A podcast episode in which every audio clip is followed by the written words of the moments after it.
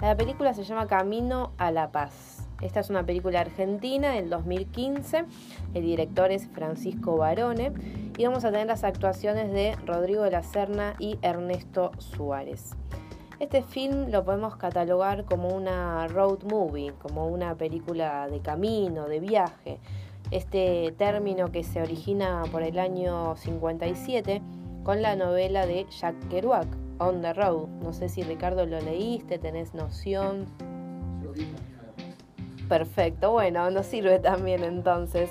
Eh, este tipo de género, para quien no lo conozca, se caracteriza por tener un argumento que se desarrolla a lo largo de un viaje, tanto literal como metafórico, ¿no? Esta búsqueda, esta superación de los personajes.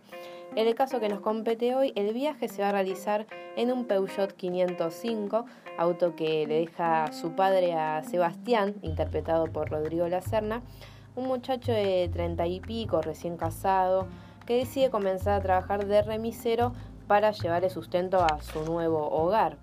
En uno de estos viajes conoce a Jalil, un musulmán, un señor mayor con cara de pocos amigos, medio cascarrabias, que no logra congeniar del todo, pero que tiene una necesidad.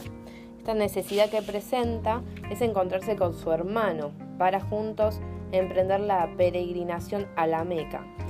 La peregrinación a la Meca, yo estoy investigando porque realmente no sabía de qué se trataba, es eh, obligatoria para los musulmanes, para los creyentes, que deben hacerlo por lo menos una vez en su vida.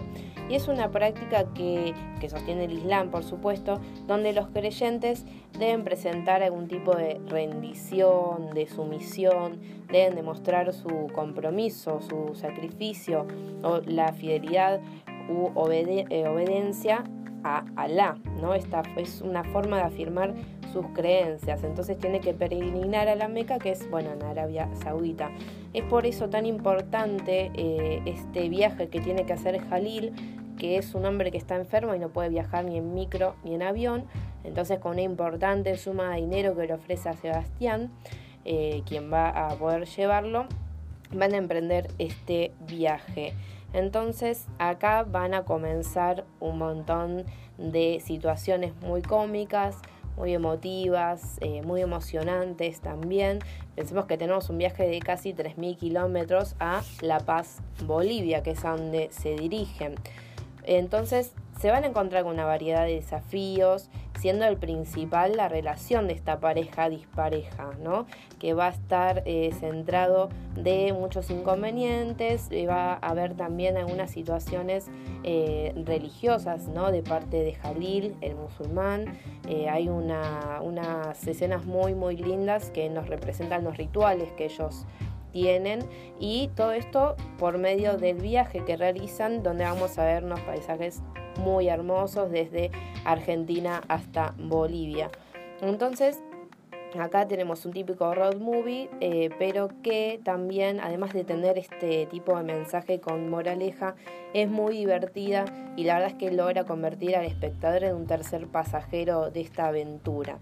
Entonces, la vuelvo a mencionar, se llama Camino a la Paz, la van a encontrar en Netflix por, por suerte, va a estar también en Cinear, esta plataforma web de, que está eh, respaldada por el Inca, y también la van a encontrar en YouTube, por si en alguna de esas dos plataformas no pueden acceder, en YouTube la van a poder ver completa con esta banda sonora excelente de Box Day, una película muy muy divertida y muy emotiva.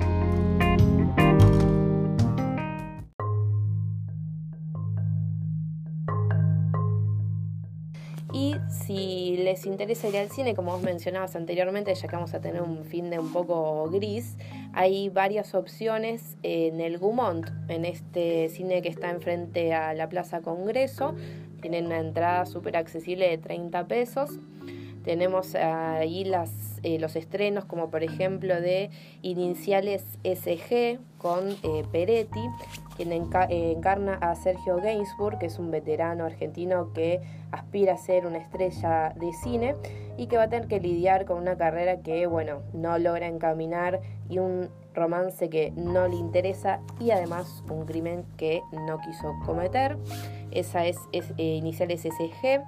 Después tenemos una que está siendo bastante comentada, que se llama Así habló el cambista, con eh, Hendler y Dolores Fonsi.